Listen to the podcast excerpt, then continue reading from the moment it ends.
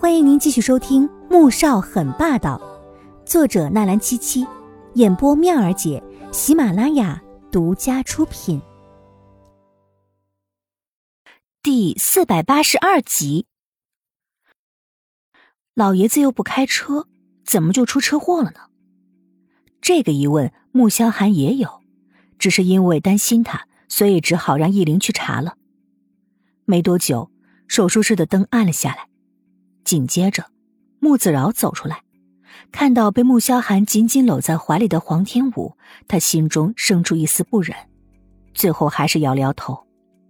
病人伤及大脑，一根肋骨刺穿了肺部，脾脏破裂，抢救无效，已经过世了，请节哀。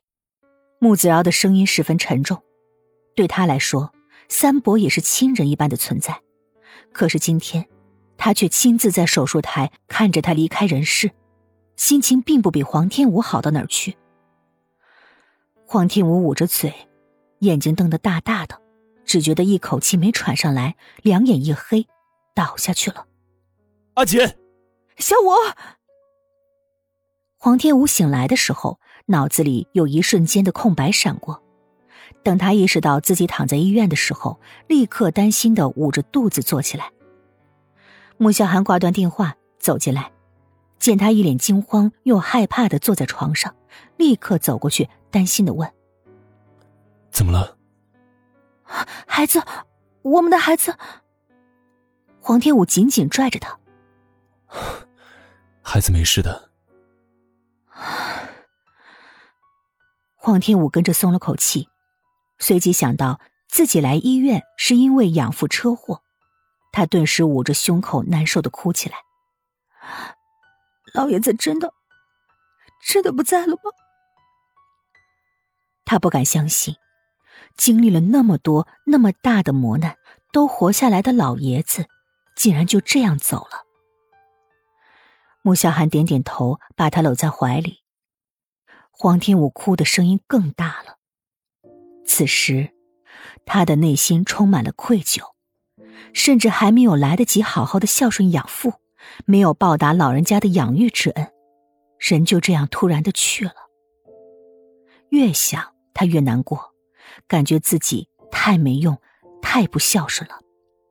阿锦，老爷子不会怪你的。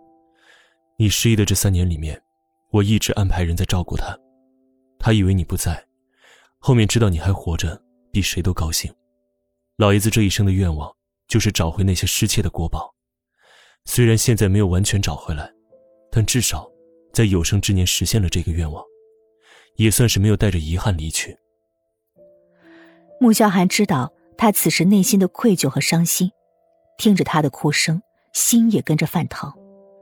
对于这个曾经养育过他的阿锦八年，又救了自己的老人，他的内心也是充满了尊敬的。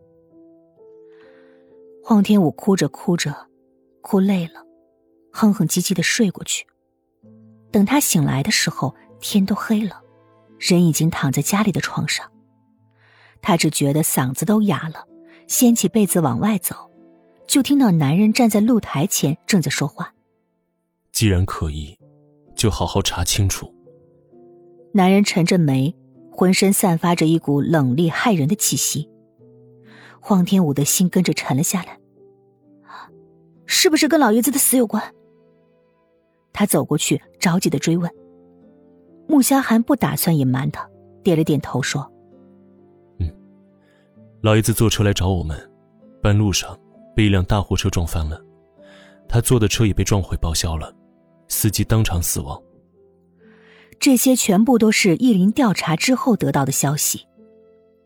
货车司机前一晚喝了酒，又通宵在网吧打游戏。”说开车的时候犯困才造成了事故，现在人已经被拘留。像这样醉酒疲劳驾驶，顶多判三年到五年。